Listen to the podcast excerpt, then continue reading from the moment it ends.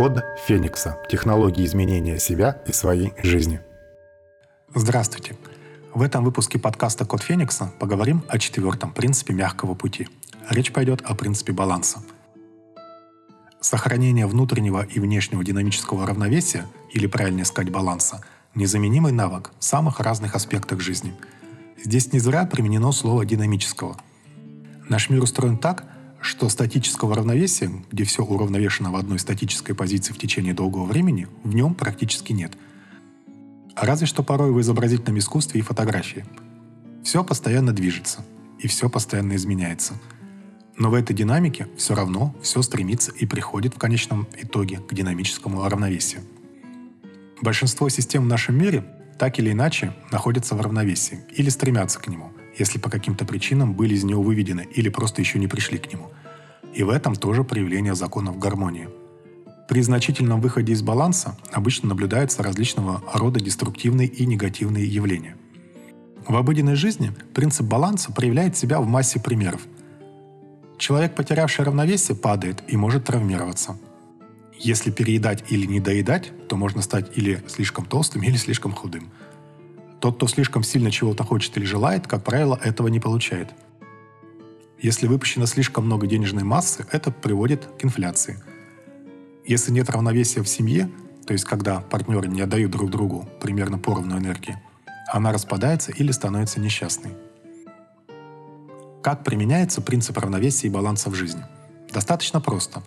В ваших силах в самых разных видах деятельности стремиться соблюдать его – Например, есть рекомендация спать не менее 8 часов в день или 56 часов в неделю.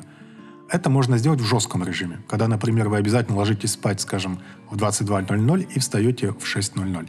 Это, конечно, идеально, но далеко не у всех получается.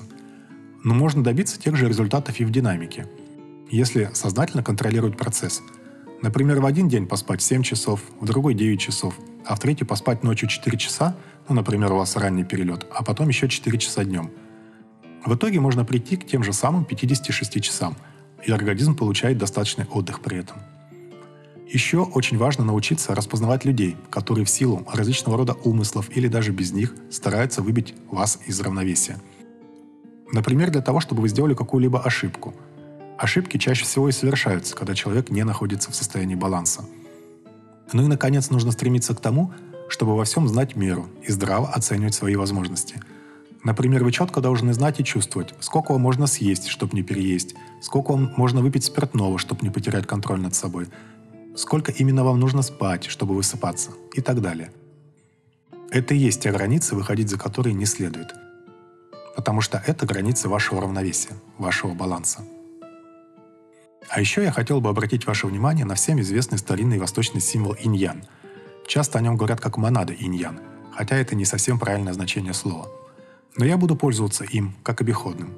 В общем, это тот самый круг, где половина черная и половина белая. В черном есть белая точка, а в белом черная. В этом символе скрыто очень много смыслов и принципов, но обыватель обычно видит только борьбу и взаимопроникновение противоположных стихий. И люди даже не замечают, что существует две монады иньян. Одна, назовем ее конструктивная, она вращается по часовой стрелке. Вторая, деструктивная, вращается против часовой стрелки. Но сейчас не об этом – в монаде посередине есть такая плавная S-образная линия. Это и есть линия баланса и равновесия. В восточных учениях она олицетворяет так называемый срединный путь или мягкий путь. А у нас чаще ее иллюстрирует понятие «золотая середина». Именно так, взаимодействуя, а не сражаясь с энергиями, найдя их баланс в себе и своей жизни, и следует идти по своему пути. Но теперь давайте я расскажу несколько мудрых фраз о балансе и равновесии. Задача врача – восстановить равновесие в организме больного. Это сказал Парацельс. Равновесие – благо само по себе. Харуки Мураками. Когда мне грустно, я читаю смешную книгу. Когда сильно взволнована – спокойную и неторопливую. Как будто я одна чаша весов, а книга другая. После недолгого колебания все приходит в равновесие.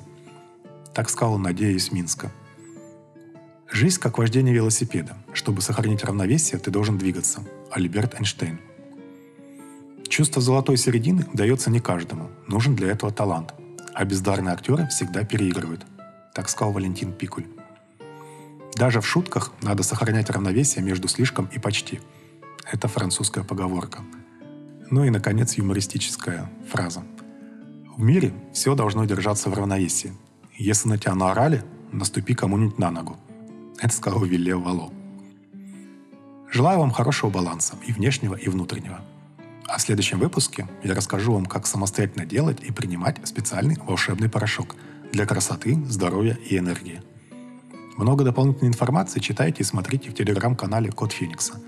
С содержанием книг системы Код Феникса и отдельными главами вы можете ознакомиться на моем сайте kodphenix.ru. Вся музыка, которая звучит фоном в выпусках подкаста, моего сочинения и исполнения. С ней можно ознакомиться на сайте sergeybrodin.com. Буду очень благодарен вам за лайки, звездочки, рекомендации и комментарии. С вами был Сергей Бородин. До новых встреч. Код Феникса. Технологии изменения себя и своей жизни.